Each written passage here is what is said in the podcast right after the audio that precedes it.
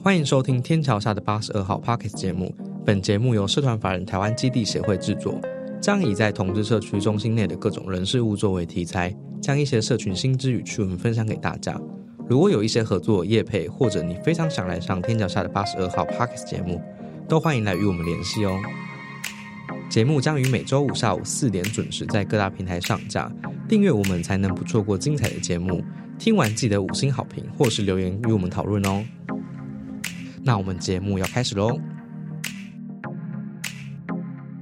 那我是今天的节目主持人欧文。好，我们今天节目非常荣幸邀请到基地的志工丸子。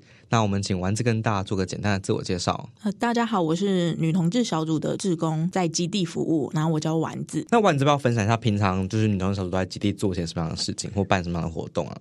嗯，我们主要就是办活动跟参加活动。那我们办的活动像是电女女子日电影剧、女子日的聊天会，还有一些就是比较特别的活动，像是我们会有初夜的活动，带女同志第一次来基地的女同志来，就会了解基地这样子。基本上每个月都会有一次的志工开会，我们会稍微讨论一下上次的活动有没有需要进步的地方，或者是呃下一次的活动要怎么样规划会比较好这样子。重点就是我会在基地观察工作人员在做些什么。那你观察到什么？我观察到基地的工作人员每个人都非常辛苦，然后很常需要 这不是加班。好的吧？这不是可以好的，不用这样，可以不用这样。真的非常辛苦。我们都领薪水，不要这样。嗯，但是就是还是会觉得蛮辛苦的，然后我就会在旁边划手机。其实我觉得蛮多人来基地当志工，他们记得会提到说，哎，他们来基地当志工其实想要交朋友。嗯，对，那呃，玩在基地当志工其实也蛮久的，我记得应该两年，对，两年多两年多，两年多的时间，其实你有交到朋友吗？有交到朋友，但是最近比较熟悉这样子，因为我是一个算慢热的人。所以两年多你才跟就是志工们比较熟悉。对对对，那你观察，因为我觉得你待蛮常待在基地里面的，你可能也看着访客来来去去啊。你觉得大家在基地除了你自己之外，你觉得大家可以交认真交朋友，或者是认识其他人吗？认真交朋友是可以，但是我从来没有跟他们交换过赖啊，或者是一些 IG 之类的。啊、对，就是我可能就是基地限定版人物之类，隐藏版人物。就是所有的认识跟人交流只停留在基地。对对对对对对对。哎，那丸子，你像你来基地之前啊，就是你可能也在女同志社群一段时间了，那你有透过其他方式在认识其他女同志吗？我在基地之前其实认识很少很少的女同志，呃，我大部分都是因为我自己比较宅，所以我都在网络上面玩游戏，所以我以前是会用 RC，现在是会用 Discord，然后在上面交一些网友啊之类的。但是网友他们都没有见面过，对我们从来没有约出来见面过，就是用声音来交朋友，然后就会讲一些很地域的话、啊，或是就讲一些对面的队友在做些什么事情，但是他们通常都不是圈内人。哎，那我自己也好奇，因为你说你刚刚前面提到比较少交到或认识女同志的朋友嘛，嗯，那这个影响比较是你，你就觉得其实不用特别认识女同志也还好，还是说其实你比较晚进圈子？我比较晚进进圈子，什么时候啊？大概多久？大概是被前女友分手之后，我才进圈子的。分手之后才进圈子？对我分手之后才进圈子。那你跟前女友怎么认识的啊、因为如果你没有认识其他女同事的话，你们要怎么认识到女朋友？我在大学宿舍认识我的前女友，就不小心睡觉，然后睡睡出来的。怎么睡？教怎么教大家。睡因为因为我们是大学室友，然后我们住在对面，我们还不是住在同一间。对，对，然后因为我们我的室友，因为我们是四人四人房，然后我的室友有认识对面就是我前女友，所以我们就八个人就会就变得非常的好。然后有时候我就会跑去对面的房间睡觉，因为对面的朋有一个朋友他很常不在宿舍内，他就会跑去跟他男朋友睡觉，然后就会睡在他床上，然后就会。擦出一些火花，就聊一些心事，聊一些最近发生什么事。所以女同志的擦出火花是聊心事啊。哦，对对对对对，OK，没有，我不能代表所有的女同志，就是。但我的听到蛮多都是聊心事擦出火花的。对对 对，哎，那我我还有好奇，就是那你们如果今天是在宿舍一起过夜或什么，那你们如果想要有一些亲密的接触或者性行为的话，你们要怎么处理？嗯，很抱歉，我没有在宿舍有亲密接触过。我在就是宿舍搬出来之后，才跟我前女友有亲密接触。哦，对对 可是，在交了这个女朋友之前，就是她也是初恋嘛？对，她是初恋那恋。在认识她之前，你就已经知道自己是对女生有兴趣的，还是说你其实是跟她互动的过程里面才察觉到，哎，其实女生我也是可以的这样？嗯，我是比较倾向我认识他之前就知道我对女生有兴趣，但是嗯、呃我会跟我前女友交往，并不是因为就是我觉得我自己是女同性恋还是什么的，就是觉得我们两个很合，然后感觉可以谈一下恋爱，嗯，对，然后我就跟他交往了，然后交往之后被分手之后，我才去正视我自我认同这一块，嗯，所以我算是自我认同算蛮晚的，好像蛮常遇到这种状况，因为我前阵子有一个一对朋友，然后他们也是女同志，然后反正就聊聊聊聊，他又开始不知道他是女同志，嗯。然后他就忽然就是讲出我的伴侣这样这样，我就一心大概知道说，哎，他可能是女同志，嗯。然后反正再聊一下，他就说，哎，其实我也是，可是我没有觉得自己是同志，嗯，就是他们可能在一个伴侣关系里面，那他不一定会觉得把自己划到同一个族群那一块。对对，我觉得你那时候是不是也是比较接近这种状态啊？对，就是觉得两个人好就好了，嗯，不需要去分是不是同志这件事。对。嗯哎、那那时候像呃，你之前的话，你有开始隐约觉得，哎，自己可能对女生其实是有机会或者有点感觉的。那什么样的契机去让你觉得，哎，我其实有感觉的？哦，这个分很哦蛮久的，可以分为国小、国中跟大学。然后我先从国小开始说好了，因为国小的时候我就很迷一个偶像剧，它叫做《终极一家》。《终极一家》里面有一个角色叫做韩韩克拉，打鼓的那个嘛？对打鼓的那一个韩克拉玛韩，到最后还失忆的那一个，对对对对。然后我就觉得他好帅，嗯，就是很中性，而且他的中性又不是短头发的那一种，就是哦，对他那时候是中长发，对中长发了。然后我就觉得这个女生好吸引我。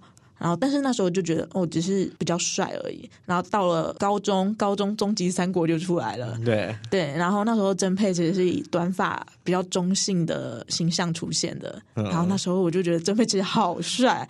然后这时候我就发现说，哎，我好像比较喜欢女性中性的角色，因为其他的朋友可能都在追嗯 Super Junior 啊之类的。然后我就觉得自己好像不太一样。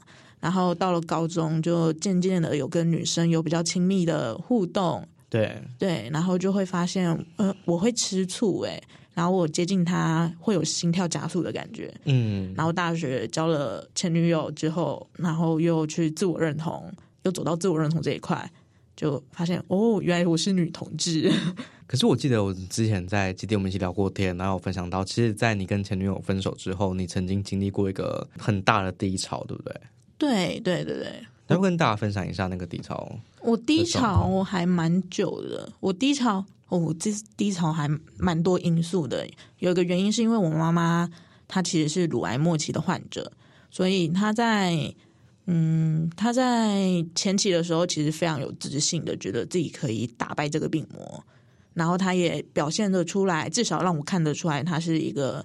呃，非常开心，然后觉得自己没什么没什么病痛，然后就是活得像活得像就是没有生病的人这样子。对，对，然后到但是到最后，他渐渐变成走路会跌倒，他在我面前跌倒，然后开始会觉得很痛，然后开始呻吟，到最后甚至需要长照。然后这个时候我就发现我自己的情绪其实已经不太稳定了，因为我在高中之前，就是妈妈没生病之前，我是一个嗯，就是团体中的开心果。对，对，因为我都讲一些很奇怪的笑话，也不是很奇怪，就是讲了一些出乎意料的笑话。要不先来一个笑话？这就来个笑话，嗯，我最近真的想不到什么笑话哎、但我觉得我比较适合像是聊天聊一句，然后我就会突然蹦出一句，就是气氛破坏者。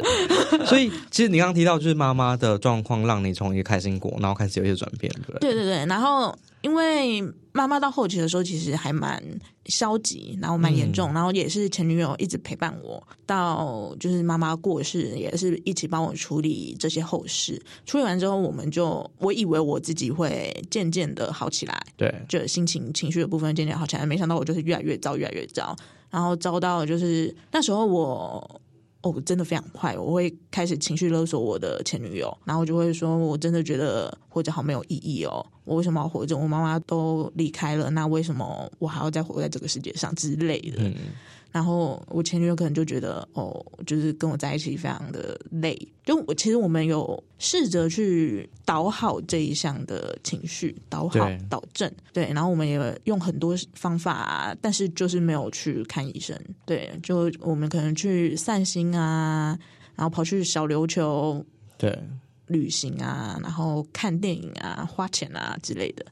但是就是都没有好转，然后直到嗯前女友真的受不了，然后跟我分手。分手之后我就觉得天崩地裂，就是唯一也不是唯一，就是曾经陪伴我这么重要的人也要离开我了。对，然后从那时候我就觉得自己非常的孤单，非常的寂寞，然后都会有一些无意识的行为，像是我会站在阳台上面看着楼下的车子这样来来往往，来来往往。然后我自己觉得自己很危险，就到后来发现，我觉得这个行为其实很危险。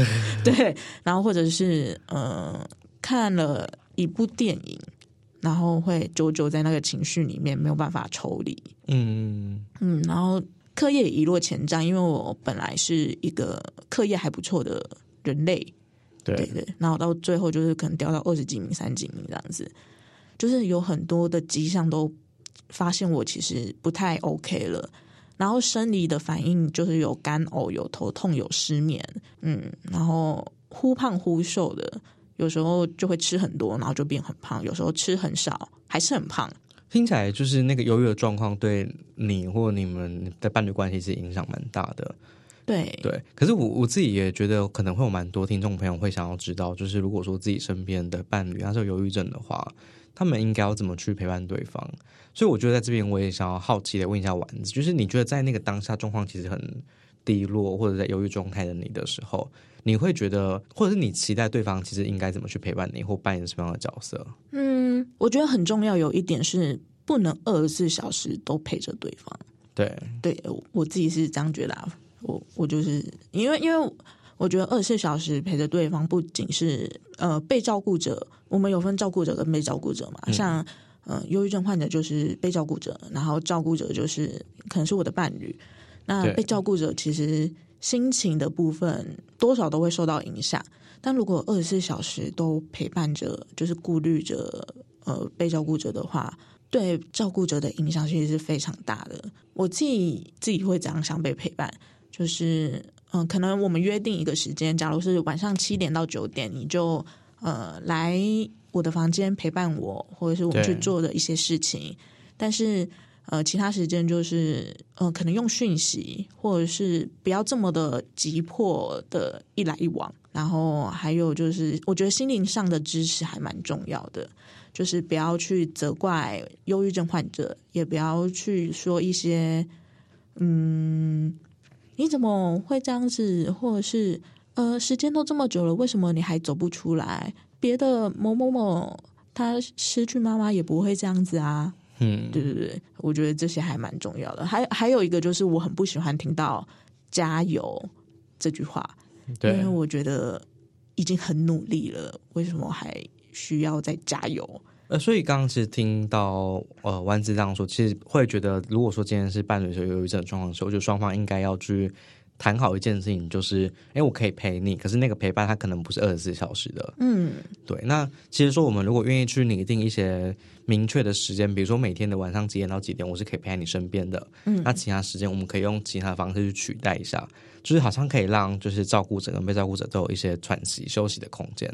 对，然后这样子也会比较让忧郁症患者觉得自己没有那么。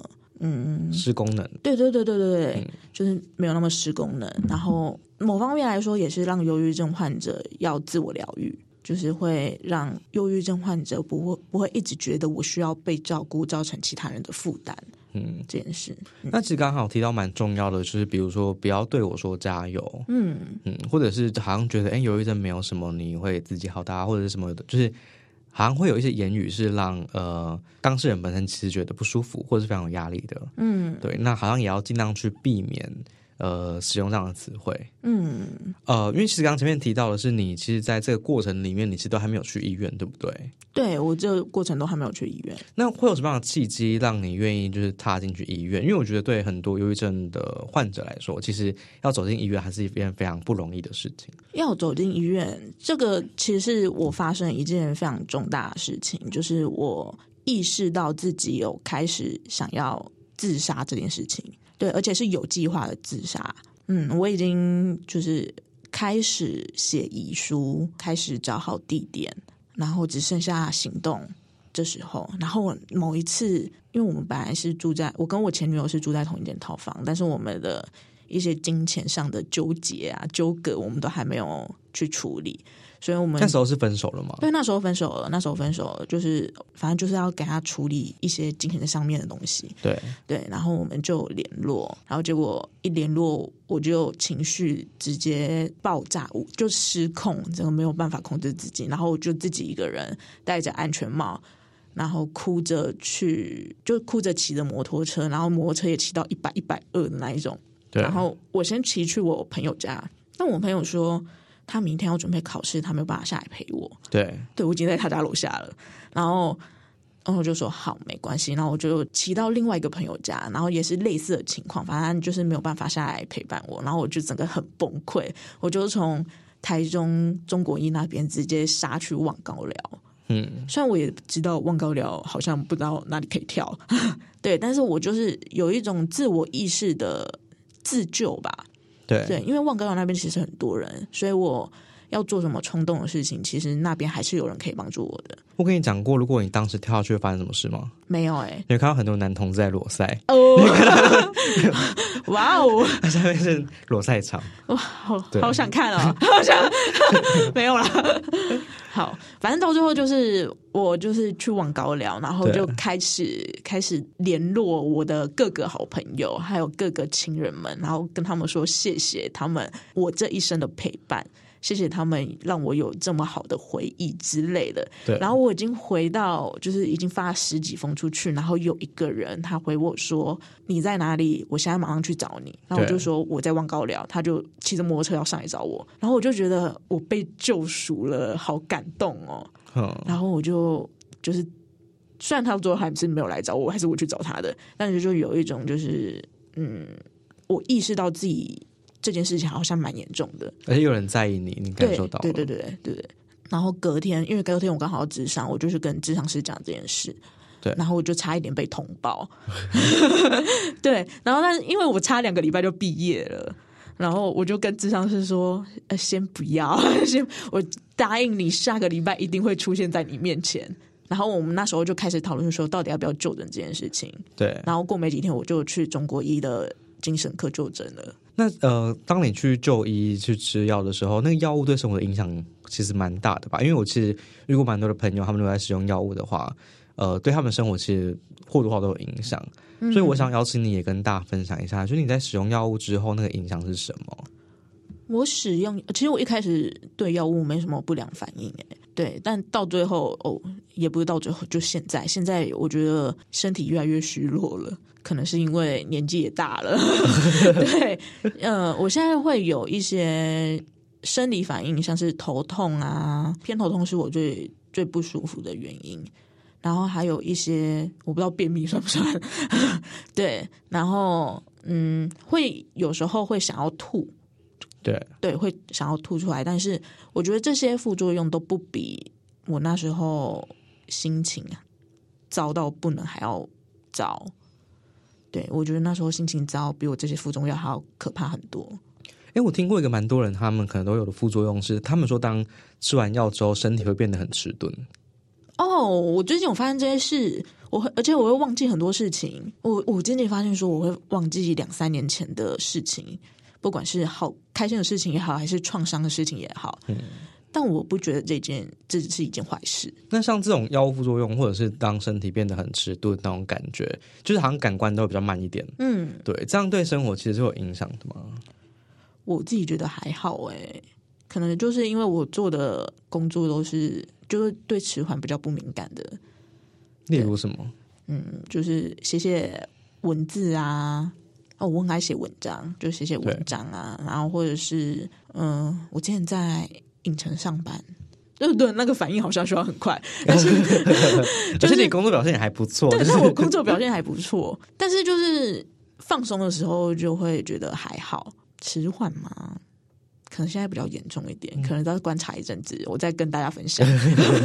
而且前面有提到，就是我觉得蛮多人他在知道自己有忧郁的状态，或者是有被诊断出忧郁症之后，他其实很多人都会觉得你怎么不努力走出来啊，或者是你怎么不加油啊，很多这种就是在贴标签或者是一直鼓，好像假装鼓励你，可是好像在谴责你其实不努力的没错的话。可是事实上，我其实知道蛮多，呃，比方说玩杂，或者是蛮多我身边的朋友，他们可能在忧郁症之后，他们其实都有蛮多，或者是愿意努力去尝试一些方法，让自己走出来，或者减缓那个忧郁的状况。嗯，对他们可能是各种方法。那我也想问丸子，你这边有没有试过什么样的方式？试过什么样？嗯，我觉得有效没效都可以分享一下。那我们再听你说说看，它有没有效？这样好。我第一个要试的方式就是去看很沉重的电影，是不是觉得只要哭完大哭完就会忧郁就跑掉，就一起哭出来？没错，但是看完之后反而陷在里面没有办法自我。但是，但是我觉得我现在看这些比较沉重的电影，我会得到很多反思。但是可能也是因为我现在的状态比较好。呃，走出忧郁这件事情，其实对你来说看电影可能不是一个非常有效的方法。嗯，可是，在那些反思的过程里面，你有觉得自己转移那个注意力被转移掉吗？看电影的当下会，但看完之后就又回，就就又回来了。对，就是那些忧郁情绪又回来了，然后甚至比没看电影之前还要更重。OK，所以有时候看电影不一定是好事。对，因为我那时候，我那时候就去看了一部电影，它叫做《谁先爱上他的》。对，它上面它里面有一句话，哦，呃呃，就它上面是。问说：“你觉得一万年有多久？”男主角就会说：“我觉得一万年就是当你的伴侣说他想要回归正常人的生活，你过的你以后过的每一天都是一万年。”嗯，然后我就那时候因为我刚分手，然后我就觉得好打动我，然后我就在电影院里面爆哭，然后人家散场又赶走我，我还在哭。所以你的前伴侣分开的理由也是想要回归正常的生活吗？对，我觉得他讲了一个蛮伤我的理由，不是理由，就讲了蛮伤我的一句话，说我以后再也不要跟女生交往了。嗯，对，这句话蛮伤我的。然后就又看了这一部戏，然后就会想到说，有好多好多的同志朋友为了要符合社会期待，然后逼自己变，也不是变成，就逼自己。呃，跟一个异性的朋友结婚，然后我就觉得好难过。我觉得很难过哎，我觉得对你跟对他来讲，每天都是一万年。对对，其实对他来讲，可能也是。对，但我现在走出来了，谢谢大家。那你还有做过什么尝试去减缓自己优越的状况吗？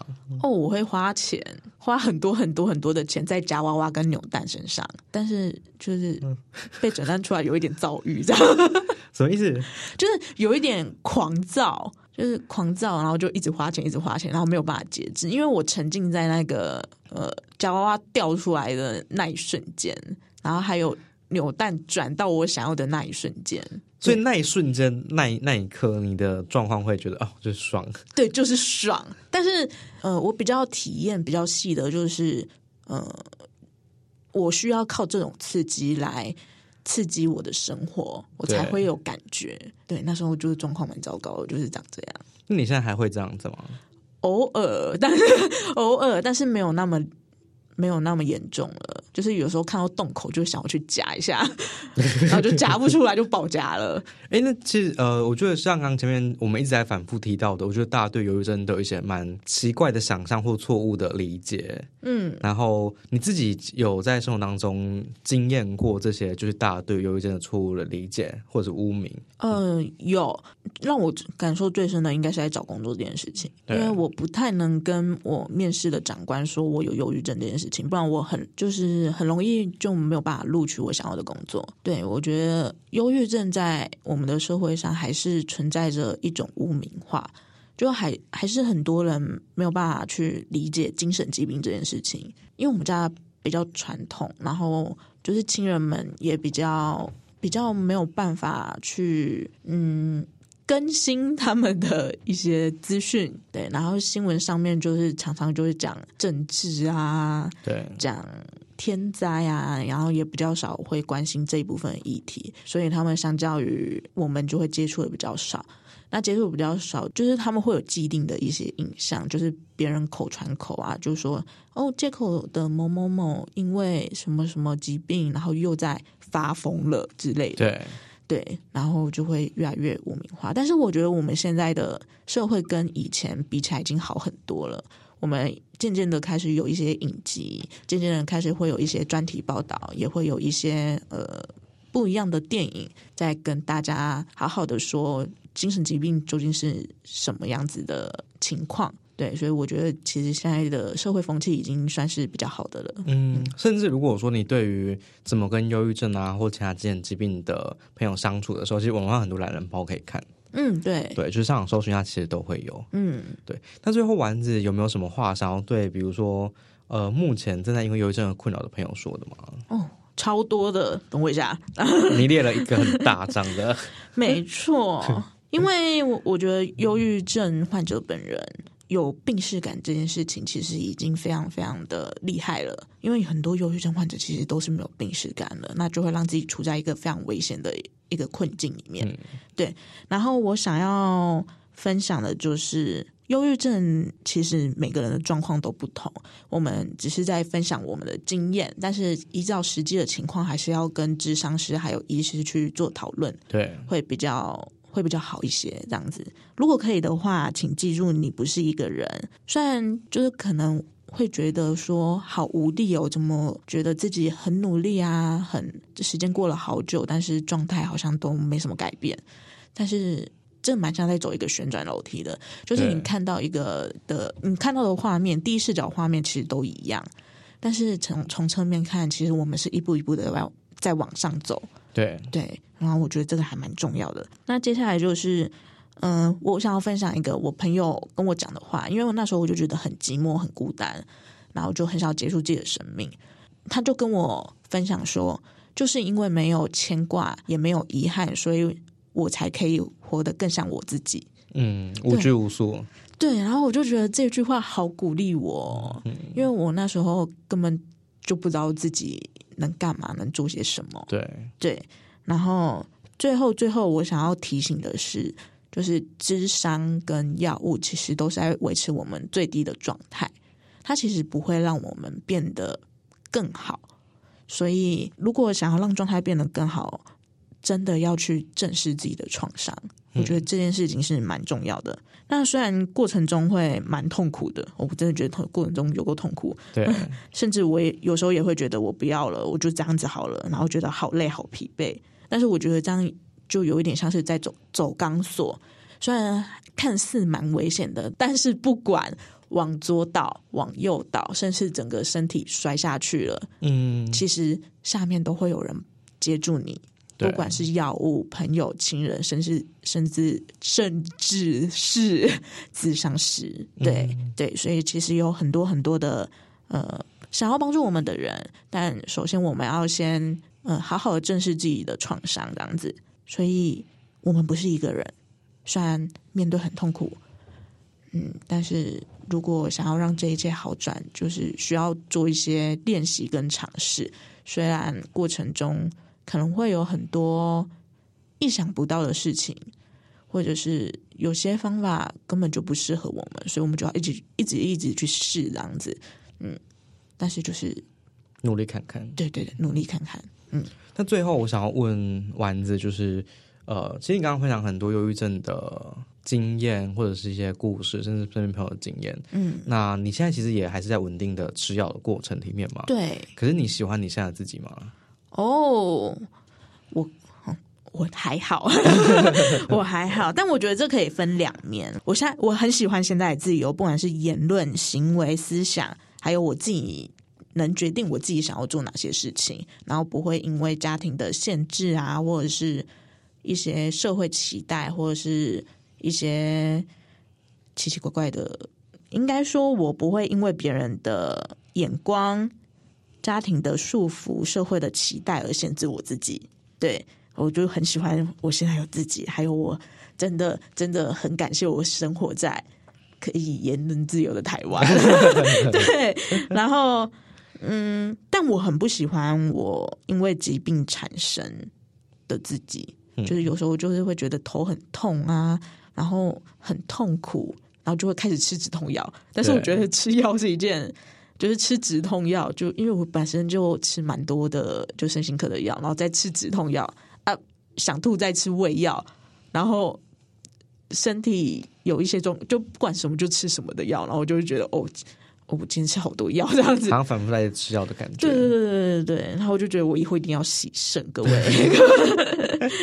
对了，然后我也很没有很喜欢太滥用同情同情心的自己，就是我还蛮容易同理别人，但是很容易又自己掉入那个情绪。对。对，我觉得我不太能收缩这一个方面，就像是我最近跟朋友谈谈到有关于接友，或是有关于呃同性领养、同性认养这件事情。对，然后因为我本来就是一个喜欢听全方面观点的人，然后听完我就觉得每一个都很有道理，对，然后就会陷入一个非常反复思考的，对对，洗澡也在思考，晒衣服也在思考，大部分就是这样子。但我觉得我现在的生活是喜欢大于不喜欢，喜欢大于不喜欢。对对对对对，就是喜欢的部分比较占的比较多，所以嗯大、大概还是喜欢自己吧。嗯，哎，那节目最后完有没有什么想跟大家做宣传？哦，超多的。我今天就是没有啊，今天是来宣传的。没有。我今天哦，好，我要我要宣传的是我们基地的女同志小组有一个粉砖，它叫做 Less Woman，L E S W O M E N，然后中文名字是那是我们，然后上面会有一些就是女同志小组的办的活动可以参加，然后也会有一些志工的心里话，然后和一些时事议题的部分。然后另外就是女同志小组也有一个专属的 email 叫做树洞。然后在基地的官网也可以查得到。最后，最后就是哦，这个还没有告诉别人，就是我自己在筹办一个女同志的粉丝团体，就是粉丝团。我刚听粉丝团体，然后粉丝团体是什么？对，就是我自己在筹备一个女同志的粉丝团体，然后目前的名字叫做 Let's Talk，叫做雷士托壳。然后上面我的理想上面是经营就是女女同志的匿名专题，就是让女同志可以用匿名的方式，然后发表一些文章，嗯，然后还会再做一些就是有关于中部女同志的活动。对，对，但这一切都只是筹备开始筹备阶段对，筹备阶段还没开始。对，所以请大家可以呃好好好好的注意这方面的讯息，这样子。OK，、那节目最后，我觉得也想要跟我自己想跟大家分享或宣传一下，就其实呃，忧郁症在现在现代人的呃心理状况里面其实蛮常见的。嗯，然后如果说大家真的遇到身边的朋友是忧郁症啊，或者是忧郁倾向啊，或者是你自己的话，其实基地有提供蛮多的服务可以给大家。那基本上最简单的方式就是打电话来，然后我们可能会有社工啊或者专业人员去告诉你说，哎，你可以报名什么样的活动或使用什么样的资源。那如果说你自己有兴趣，你是可以上基地的官网，那可以看到，比如像精神科的驻点咨询，那那个不用插健保卡，就是可以做个简单的询问，去了解自己的状况是不是需要到就医的程度。对，那其实也蛮 OK 的。然后或者是如果你有明确的议题，然后想要找个社工谈谈的话，其实都非常欢迎联系基地。没错，那我们今天节目就到这边，谢谢大家，谢谢大家，拜拜。拜拜。